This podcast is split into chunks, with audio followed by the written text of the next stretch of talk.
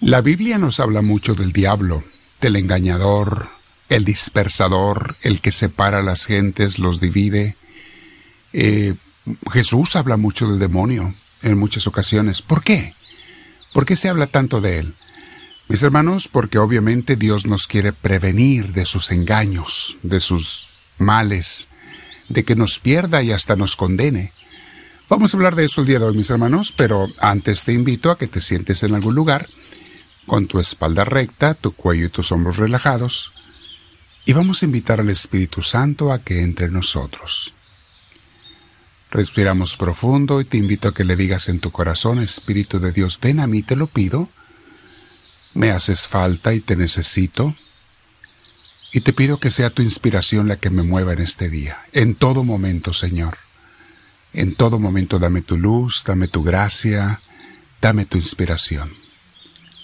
Bendito seas, Espíritu de Dios. Te doy todo el honor que tú te mereces, la gloria. Y te digo para la Santísima Trinidad, con mis hermanos, junto con ellos, gloria al Padre, gloria al Hijo y gloria al Espíritu Santo, como era en un principio, sea ahora y siempre, por los siglos de los siglos. Amén. Respira profundo, mi hermana, mi hermano. Deja que Dios te llene, que Dios te llene de su palabra de su gracia y de su luz. Este día, mis hermanos, el tema se llama ¿Cómo te engaña a ti el diablo? Porque, mis hermanos, aunque no te des cuenta, a todos nos está constantemente queriendo engañar. Y a veces lo logra, ¿eh? Tristemente, a veces lo logra, sobre todo cuando nos descuidamos, cuando no estamos alerta, cuando no estamos unidos a Dios. Qué fácil nos engaña y su mayor triunfo es que no nos demos cuenta que nos engañó. De hecho, el Papa Pablo VI le llamaba, decía que el, el mayor triunfo del demonio en nuestros tiempos modernos es el haber hecho que mucha gente ya no crea en él, que no piense en él. Ahí el que sale ganando es el demonio porque tan fácil que los puede engañar a todos esos ingenuos. ¿Cuáles son sus falsas promesas para ti? Adán y Eva les prometió que iban a ser dioses, que tan solo se independizaran, fíjate bien, porque es lo que la gente hace hoy en día, se independizan de Dios. El diablo le dijo a Adán y Eva, independícense de su Creador. Hagan lo contrario a lo que Él les ha ordenado, pedido o mandado. Y ahora te pregunto yo, ¿y a ti y a mí qué nos promete el demonio para separarnos de Dios? Y, a cada quien es diferente. ¿eh? Todos tenemos debilidades diferentes. ¿Qué te promete el diablo a ti? No hay una sola persona, mis hermanos, a la que el demonio no trate de engañar para apartarlos del camino de Dios o para no dejarlos llegar a los que no han empezado. No dejarlos llegar a Dios, al camino de Dios. Nos quiere apartar de hacer la voluntad de nuestro Señor.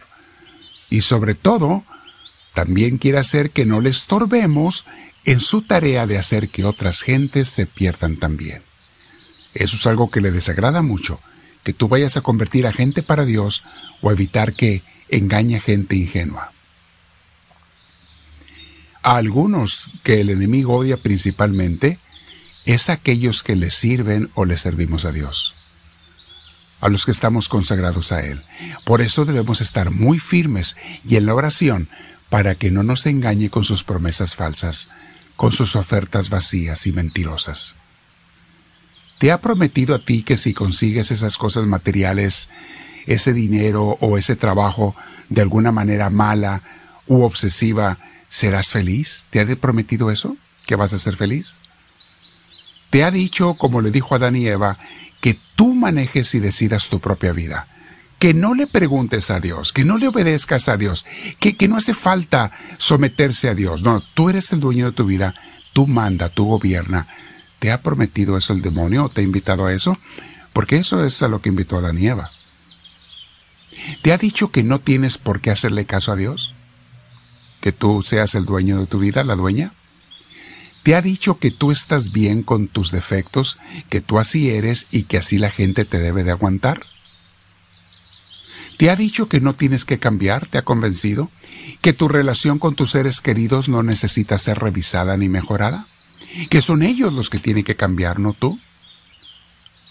Te ha dicho el demonio que Dios está en todos lados y que por eso no es necesario congregarte en una iglesia.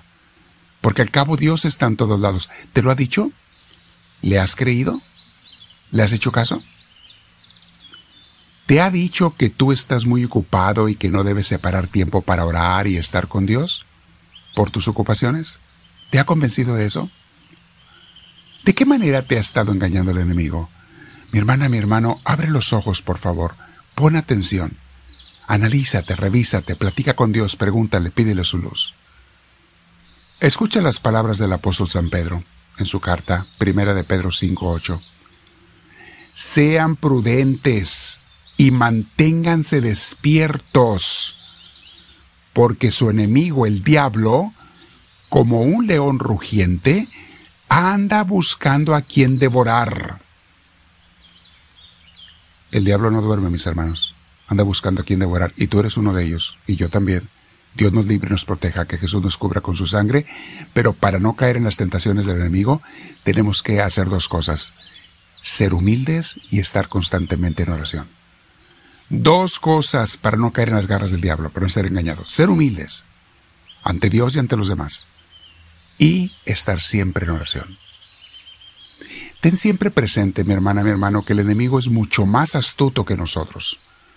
Su experiencia de miles de años, además de que ya era un ángel en el cielo el antes, pero su experiencia de miles de años, miles de años lo ha hecho muy, muy conocedor. Nunca creas que tú puedes vencerle solo sin la ayuda de Dios, no puedes. Solo Dios te puede sacarte caer en sus engaños. Además, Él conoce los puntos débiles de cada quien los puntos flacos, y por allí nos trata de engañar, de desviar, de estorbar en el seguimiento de Dios. A los que ya son cristianos desde hace muchos años, que ya dejaron el pecado hace mucho, no los tienta para que pequen, sino más bien para que no hagan el bien, para que nos sirvan, para que no le arrebaten a ninguna de sus almas engañadas. Así es como tienta el diablo a los cristianos que ya no pecan. Segunda Corintios 11:3.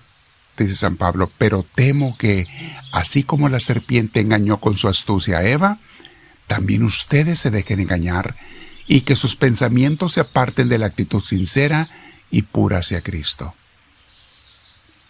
Efesios 6:10. Y ahora, hermanos, busquen su fuerza en el Señor, en su poder irresistible. Protéjanse con toda la armadura de Dios con la armadura que Dios les ha dado para que puedan estar firmes contra los engaños del diablo. ¿Se fijan cómo se nos están advirtiendo? Cuidado de los engaños, cuidado de los engaños del diablo. Protéjense, no se dejen engañar. Jesús en el Padre Nuestro nos dice en Mateo 6:13 que le digamos al Padre, y no nos dejes caer en tentación, sino líbranos del maligno. La palabra original es líbranos del maligno, o sea, del diablo. No es líbranos del mal, como rezamos en el Padre Nuestro. La palabra bíblica original, en su lenguaje original, es líbranos del maligno, o sea, del diablo. Juan 17:15 Jesús oraba al Padre y le decía, no te ruego por mis apóstoles, por mis discípulos, para que los saques del mundo, sino para que los guardes del maligno. Guárdalos del enemigo. Jesús ora por sus servidores para que no caigamos en las garras del enemigo. Segunda Tesalonicenses 3:3 pero el Señor es fiel, y Él los fortalecerá y los protegerá del maligno. Dios es fiel y nos protegerá. Y hay muchos textos más, mis hermanos, pero medita, hay que ser bien humildes el día de hoy y orar. Señor, me he estado dejando engañar por el enemigo.